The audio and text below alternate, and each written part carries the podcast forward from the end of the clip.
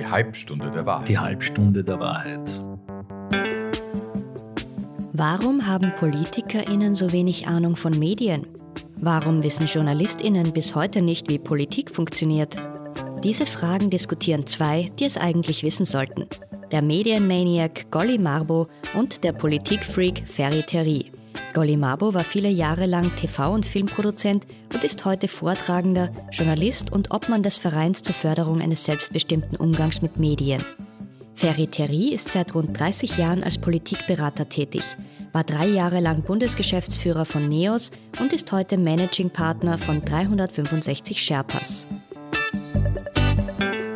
Ja, hallo Golli. Servus Ferry, wir wollen ja heute über Wahrheit sprechen und über Wahrhaftigkeit. Und da muss ich irgendwie gleich das ganze Thema in Frage stellen, ja, weil es kam ja von dir irgendwie dieses Thema, weil ihr Politiker glaubt ja, ihr weil habt die Wahrheit gepachtet. Und ihr Journalisten habt ja mit Wahrheit nichts Na, am Hut. Wir sind die, die Fragen stellen und die Suche nach der Wahrheit, die ist das, was es ausmacht, im Wissen, dass man sie nie finden wird. Das ist ja recht unbefriedigend. Nein, das ist gar nicht unbefriedigend, weil was macht den Menschen überhaupt aus? Das ist nicht von mir, sondern das ist, glaube ich, von Descartes die Frage des Zweifelns. Ich kann daran zweifeln, dass ich sehe und überhaupt mit meinen Sinnesorganen irgendwas wahrnehmen kann. Ich kann daran zweifeln, dass wir beide da jetzt sitzen. Ich kann daran zweifeln, dass das, was du sagst, richtig ist. Woran ich nicht zweifeln kann, ist, dass ich zweifeln kann. Aber das klingt, könnte man jetzt auch interpretieren als eine ausgezeichnete Entschuldigungsargumentation, die Wahrheit gar nicht mehr als so wichtig zu empfinden in der Berichterstattung. Nein, das soll man nicht so interpretieren, sondern man muss immer wieder darauf schauen, warum ist es nicht die ganze Wahrheit. Und ich glaube, dass man, um das Ende dieses Gesprächs gleich am Anfang vorwegzunehmen, man kann allenfalls nach Wahrhaftigkeit suchen und sich um Wahrhaftigkeit bemühen. Aber was wahr sein soll, das scheint mir wirklich viel zu mächtig für unsere beiden Berufsgruppen. Seit wir unseren Podcast haben, haben uns ja tatsächlich einige Leute gefragt, was es denn mit dem Namen des Podcasts auf sich hat, die Halbstunde der Wahrheit. Die Wahrheit ist, dass wir festgestellt haben, dass Wahrheit tatsächlich ein großes Thema sowohl in der Politik als auch bei den Medien ist. Und diesem Thema wollen wir uns in seinen ganz unterschiedlichen Facetten und Aspekten jedes Mal eine halbe Stunde widmen. Aber warum ist denn Wahrheit so wichtig? Warum ist denn Wahrheit bei Medien so wichtig? Die kämpfen ja mit der Kritik der Lügenpresse. Und warum ist Wahrheit in der Politik so wichtig? Ist es dort wichtiger als sonst? Als sonst wo? Ich würde ja die Wahrheit als das Synonym für Antworten irgendwie verwenden wollen. Der Mensch oder die Zuhörerinnen oder auch die Bürgerinnen und die Wählerinnen haben ein Bedürfnis danach, Lösungen zu bekommen. So ähnlich wie wenn du krank bist, dass du dann das richtige Medikament verordnet bekommst. Und so erwarten sie von uns entscheidungsreife Unterlagen, um nicht selber auf die Suche gehen zu müssen, was ist richtig und was ist falsch. Im Guten, weil sie an unsere Expertise glauben, im Schlechten, weil sie selbst zu faul sind, sich mit etwas zu beschäftigen. Aber das, was heißt das für die, was heißt das für die Journalistinnen und Journalisten? Naja, für uns heißt es einmal, dass wir ja in allem, was wir tun, wenn wir was berichten, oder auch wenn wir zu etwas reflektieren in einem Kommentar, immer nur einen Bruchteil des Themas beleuchten können. Und schon durch die Auswahl entsteht etwas, wenn du so möchtest, Unwahres. Wenn du an ein Foto denkst, dann glaubst du, das ist wahr. Aber für einen Kameramann oder für einen Fotografen ist ja sozusagen die Aufgabe darin gestellt, dass der Bildausschnitt gewählt wird. Und die Wahrheit erzählt sich eigentlich außerhalb dieses Fotoausschnittes. Es gibt ein sehr schönes Video, glaube ich, das man im Internet findet. Ich glaube, es ist eine Werbung für den Guardian aus den 80ern, wenn ich es richtig im Kopf habe. Es ist ein kurzes Video, eine Sequenz von, glaube ich, zehn Sekunden, bei der ein Mann auf der Straße geht mit einer Tasche, glaube ich, und es passiert etwas. Und das, was da passiert, wird aus drei verschiedenen Perspektiven gezeigt. In der einen Perspektive ist es so, dass der andere Mann ihm die Tasche entreißt, also stiehlt. In der zweiten Perspektive stellt sich heraus, dass er eigentlich den Mann rettet, weil er Gefahr läuft, von irgendetwas herunterfallendem erschlagen zu werden. Und in der dritten Variante, glaube ich, geht er einfach an ihm vorbei. Das ist interessant, weil es sozusagen das gleiche Ereignis ist mit drei unterschiedlichen Perspektiven, mit drei völlig verschiedenen Aussagen. Und an das muss ich manchmal denken, wenn ich zu einem österreichischen oder internationalen Ereignis am gleichen Tag zwei oder drei verschiedene Zeitungen in Österreich lese und mir denke, berichten die über das gleiche Ereignis? Aber dein Bild mit der Werbung aus dem Guardian, äh, die ich auch sehr liebe und die ich äh, Studentinnen und Studenten an der Hochschule für Journalismus immer vorspiele, gleich in der ersten Vorlesung, genau diesen Clip, der erzählt ja schon das Dilemma, in dem wir stecken. Die ersten beiden Blickwinkel in dieser Werbung sind subjektiv erzählte Blickwinkel. Und das ist auch legitim. Und das sind auch subjektive Wahrheiten, die da stattfinden. Und die dritte ist die sogenannte Liebe Gott-Perspektive, dass ich sozusagen von oben herunter auf etwas schauen kann und alles im Blick halte. Jetzt hat ein Mensch bekanntlich nicht die Möglichkeiten, die Gott zugesprochen werden oder zugedacht werden. Wir können nicht alles immer beurteilen. Und daher haben wir eben auch nie die ganze Wahrheit. Aber was heißt das dann für die Politik? Warum hat man dann den Anspruch an die Politik äh, der Wahrheit? Also ich kann ja nur sagen, der Anspruch ist völlig falsch und der wird ja auch nur von Populisten so transportiert. Und ein seriöser Politiker wird nie das Gefühl vermitteln, dass er auf jede Frage eine Antwort hätte. Ich finde es ja eigentlich erfrischend, wenn eine Politikerin oder ein Politiker auch manchmal sagt, ich habe keine Antwort darauf, das muss ich mir erst anschauen läuft dann aber schnell Gefahr, als nicht kompetent äh, wahrgenommen zu werden oder als jemand, der sein Ministerium oder sein Thema, sein Ressort nicht im Griff hat. Also steht die Politik nicht aufgrund dieser massiven Beobachtung und auch unter dem massiven Druck, äh, in dem die arbeiten, nicht eigentlich auch in der Verantwortung, quasi immer auf alles eine Antwort zu haben? Ich verstehe genau, was du meinst und ich möchte aber einen kurzen Schlenkerer machen und zwar zu einer Geschichte, die immer wieder erzählt wird, nämlich dass die Polizei nach einem Verkehrsunfall Augenzeugen befragt und dass diese Augenzeugen des gleichen Ereignisses, das ihnen gar nicht viel bedeutet, weil sie nur Augenzeugen waren, trotzdem unterschiedliche Berichte bekommt. Und ich glaube, das müssen wir uns immer wieder vor Augen führen, dass wir denken, dass die menschliche Wahrnehmung abrechenbar und eindeutig objektivierbar wäre. Und dieses Missverständnis ist natürlich durch diese Marktwirtschaft und durch diesen Objektivierungssehnsucht entstanden, dass wir alles klar schwarz und weiß benennen können. Wir Menschen sind aber nicht so. Wir Menschen bleiben immer persönlich. Wir Menschen bleiben immer subjektiv. So gesehen kann ich nur den Appell danach richten, dass ihr Politiker mehr so sein solltet wie wir Journalistinnen und Journalisten, nämlich Suchende und eben öfter zugeben, dass ihr nicht wisst, was ihr eigentlich für Antworten geben könntet weil das wäre viel menschlicher, das wäre viel humaner und das wäre nicht so überheblich. Aber dann hat ja die Pressesprecherin vom Präsidenten Trump recht gehabt, als sie gesagt hat, es gibt alternative Fakten, angesprochen auf die unterschiedliche Darstellung der Angelobung und der Zahl der Personen, die anwesend waren bei dieser Angelobung. Du hast natürlich völlig recht. Man darf natürlich nicht lügen. Ja, und diese Grenze, die sagt einem und zeigt einem ja der Hausverstand. Und es gibt natürlich auch mathematische und naturwissenschaftliche Gesetze, die sind auch nicht zu diskutieren. Aber in den Bereichen, in denen wir gesellschaftspolitisch normalerweise miteinander zu tun haben, wir Journalistinnen und Politiker, dort geht es um Soft Skills. Ja, da geht es vor allem auch oft um die Zukunft. Da geht es um Dinge, die noch nicht passiert sind. Da geht es um Folgen von Entscheidungen, die wir heute treffen, die man aber schon unterstellt oder die man möglicherweise schon zu wissen meint. Und da denke ich, äh, sollten wir mit weniger Wahrheitsanspruch rangehen, sondern mit Theorien arbeiten, mit Vorschlägen arbeiten, mit Angeboten, mit Sehnsüchten, vielleicht sogar mit Utopien.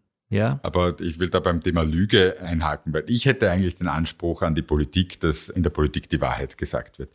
Jetzt hat aber der von mir durchaus sehr geschätzte Jean-Claude Juncker, ehemaliger Kommissionspräsident und Vorsitzender der Finanzminister der Europäischen Union, glaube ich, vor rund zehn Jahren gesagt, wenn es ernst wird, muss man lügen. Das hat er anlässlich eines ECOFIN, also eines Treffens der Finanzministerrates gesagt, als es darum ging, Ergebnisse von dort entweder nicht oder anders zu kommunizieren, um verheerende Auswirkungen auf die Börsenkurse und damit auf die Weltwirtschaft, europäische Wirtschaft, Weltwirtschaft äh, zu vermeiden.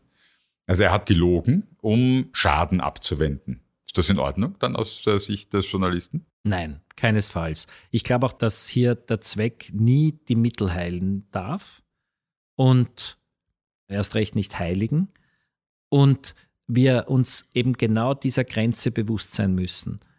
Wir Menschheit entwickeln uns weiter. Wir entwickeln uns von einer kriegerischen Gesellschaft, in der alles erlaubt ist, zu einer dann hoffentlich doch immer friedlicheren und immer mehr dem Diskurs geschuldeten Gesellschaft. Und dieser Diskurs der hat ja nur dann einen Sinn, wenn ich die Gedanken des Vis-à-vis -vis auch als integer akzeptieren kann. Sie können mir widersprechen in der Position, aber sie müssen ernst gemeint sein und sie müssen und dürfen nicht utilitaristisch sein. Ja, aber mir ist das jetzt ein bisschen zu theoretisch, weil was heißt das praktisch? Europa befand sich damals in einer massiven Wirtschaftskrise. Da geht es darum, dass Hunderttausende arbeitslos werden. Und jetzt soll sich der Juncker als Vorsitzender der Finanzminister vor die Medien stellen und ihnen sagen, ja, es ist das und das und das ist alles furchtbar. Wohl wissen, dass innerhalb von einer halben Stunde Milliarden an Euro an, an Börsenwert damit zerstört werden, dass Arbeitsplätze verloren gehen. Das soll er machen. Er, er und was sagt er dann den Journalistinnen und Journalisten, die ihn dann nachher fragen, Herr Juncker, wie verantwortungsvoll war das, was Sie da gemacht haben? Ja, äh, schau, Sie haben dafür gesorgt, dass Menschen arbeitslos werden. Das geht deshalb nicht, weil er von Paradigmen und von Prämissen ausgegangen ist, die es zu hinterfragen gilt.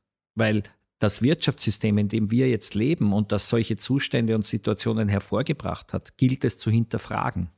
Und er baut ja schon darauf auf, als wäre das nicht zu überprüfen, als sei die Börse sakrosankt und sei nur dort ein Arbeitsplatz zu ermöglichen. Und da seine Prämissen sozusagen nicht in Frage stellbar sind, die dann zu seiner Lüge führen, ist das, was er getan hat, einfach unverzeihlich. Aber dann hätte er sich hinstellen müssen und sagen müssen, äh, ich sage Ihnen jetzt die Wahrheit, aber ich möchte gleichzeitig dafür plädieren, dass wir unser gesamtes Wirtschaftssystem jetzt einmal äh, langfristig umbauen.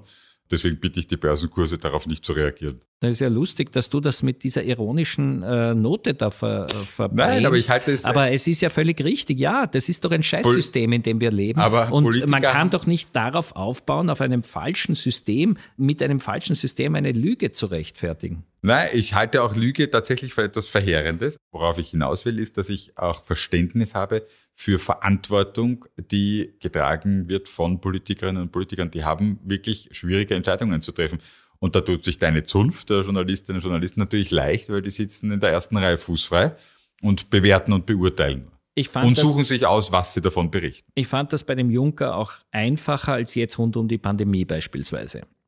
Am Anfang der Pandemie hat ja niemand so genau gewusst, welche Konsequenzen wir alle zu tragen haben. Und da gab es den berühmten Satz des Bundeskanzlers, jeder von uns wird jemanden kennen, der an Covid verstorben ist. Wie berichtet man jetzt über diesen Satz? Ja, lässt man ihn stehen, weil er ja offenbar als Warnung gemeint war, dass man das ernst zu nehmen hat, was da passiert. Und ich unterstelle jetzt in guter Absicht gesagt wurde, damit wir alle den Ernst der Lage verstehen. Oder beginnen wir den zu hinterfragen? Und da war es in meiner Wahrnehmung mindestens so problematisch, das einfach zu tradieren und weiterzugeben, wie damals beim Juncker, aber viel schwieriger weil wir Journalistinnen und Journalisten auch keine Grundlagen hatten, das besser einzuordnen. Wie sollten aus deiner Sicht die äh, Medien umgehen, dann tatsächlich auch mit alternativen Meinungen, Positionen, gerade zum Thema Corona? Ich erinnere mich, es gab diese Geschichte mit dem Inserat, das im Kurier und in der Zeitung Österreich erschienen ist. Ein ganzseitiges Inserat von einer Initiative von Rechtsanwälten mit Ärzten, Wissenschaftlern. Also ich habe es nicht ähm, im Detail, äh, den Absender nicht hinterfragt, muss ich dazu sagen.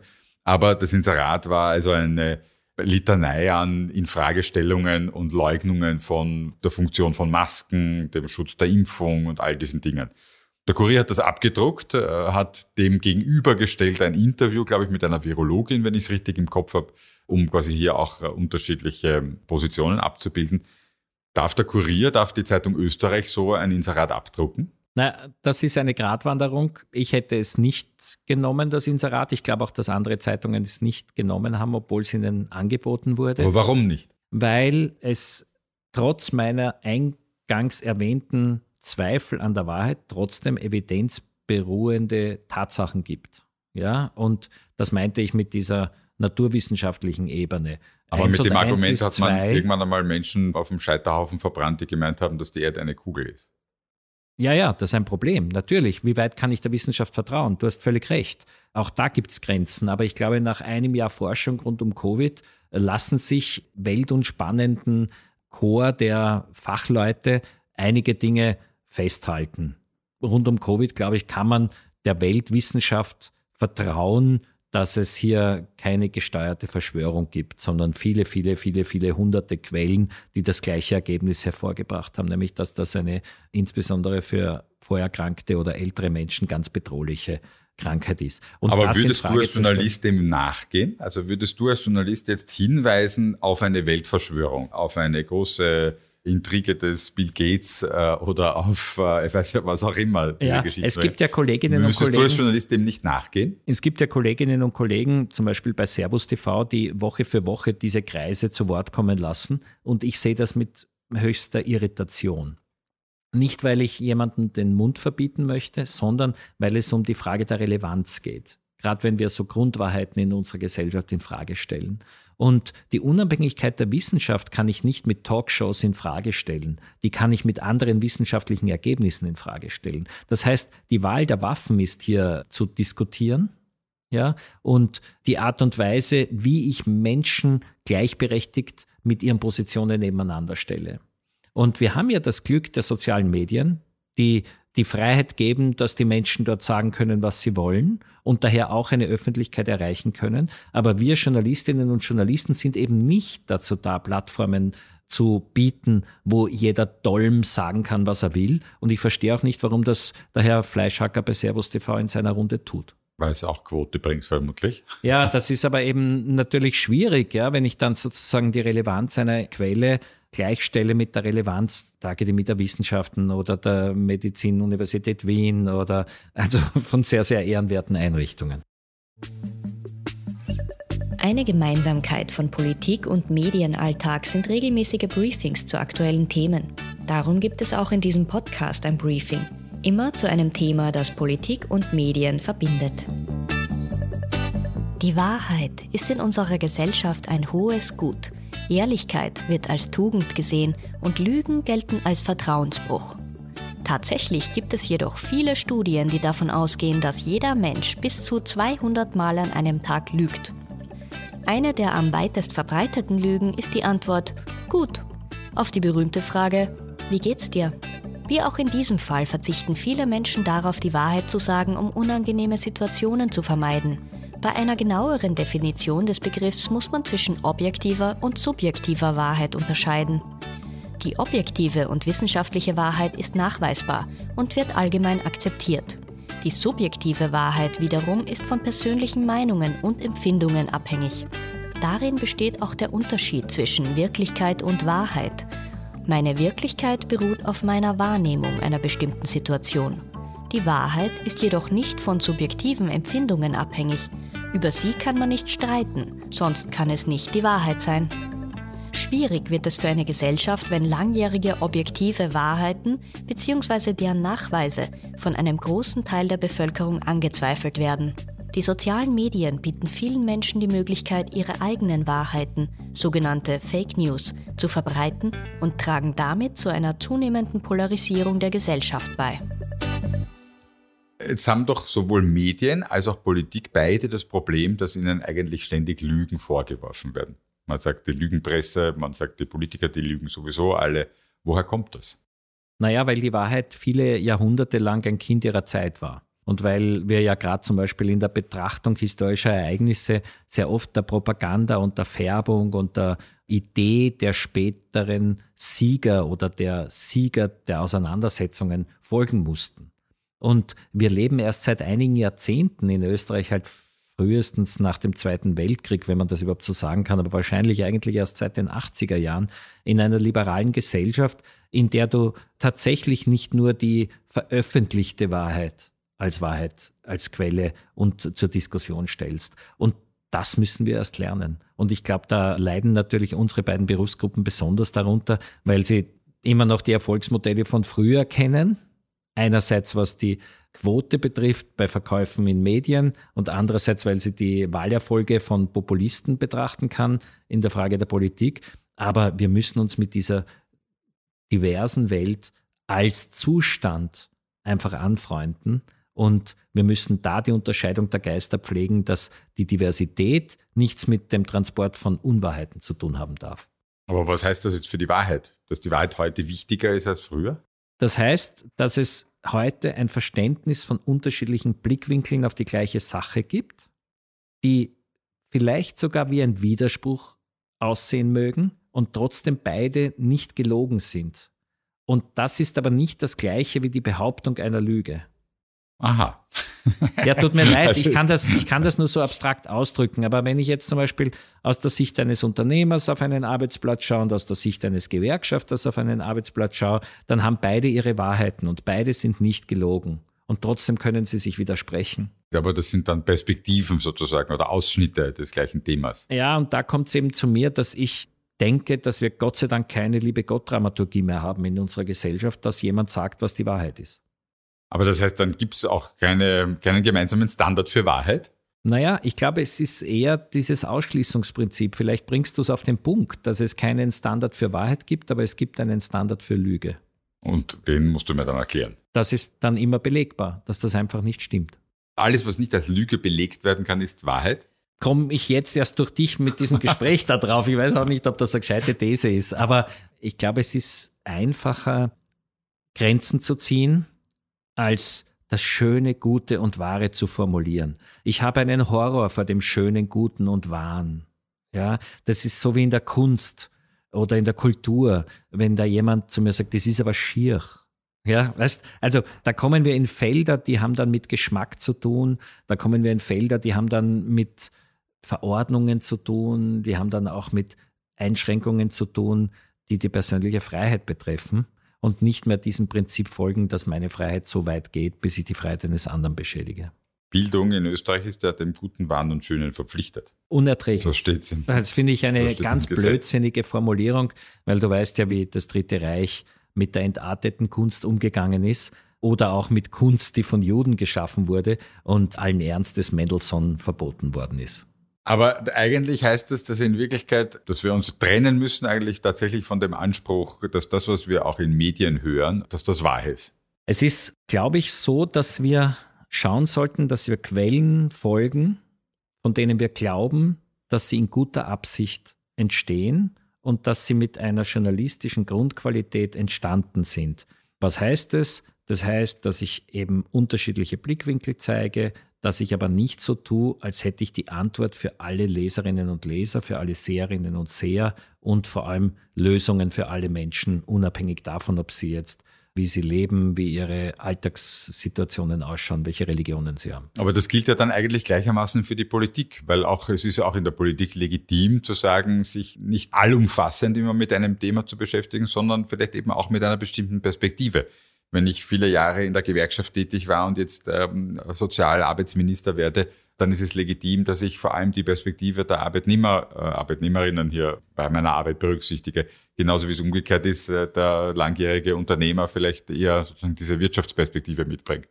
Das ist ja dann legitim. Ich glaube schon. Also ich finde das auch gar nicht so schlecht, ja, weil Hauptsache die Leute glauben an irgendwas, was seriös ist, ja, und nicht nur was nützlich ist und nicht nur was opportun scheint, sondern ich glaube, dass wir überhaupt die Ziele anders setzen sollten. Die Ziele wären ja die Weiterentwicklung unserer Gesellschaft und dafür gilt es, Utopien zu formulieren, die später mal Realität werden.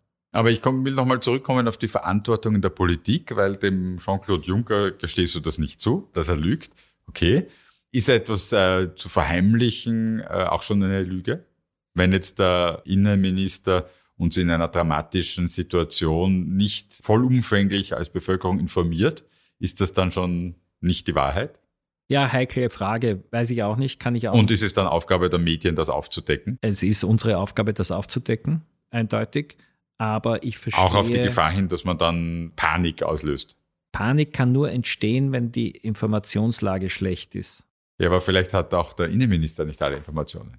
Mag sein. Ich kann dazu nicht viel sagen, aber beispielsweise diese schreckliche Terrornacht in der Wiener Innenstadt, da waren die sozusagen Halbinformationen, die keiner journalistischen Logik gefolgt sind, ganz bestimmt nicht hilfreich für die Beruhigung der Bevölkerung. Das bedeutet, wir Journalistinnen und Journalisten müssen halt da genau schauen, dass wir etwas nur dann weitergeben an Informationen, wenn wir erstens es doppelt gecheckt haben und wenn wir zweitens die Relevanz für die Betroffenen und für das Ermittlungsverfahren auch überprüft haben und als gut bewerten konnten. Das, was beispielsweise äh, in den Kanälen von OE24 passiert ist, hat dem nicht Rechnung getragen. Da das wurde stimmt. die Ermordung eines Menschen gezeigt. Das sorgt für Panik. Absolut, aber das gilt doch für die Politik gleichermaßen, weil auch der Innenminister sollte keine Information rausgeben, wenn sie nicht abgesichert ist. Weil das wäre ja auch verheerend, wenn der Innenminister sagt, wir vermuten, da gibt es eine Geiselnahme oder es könnte sein, dass da noch drei weitere unterwegs sind.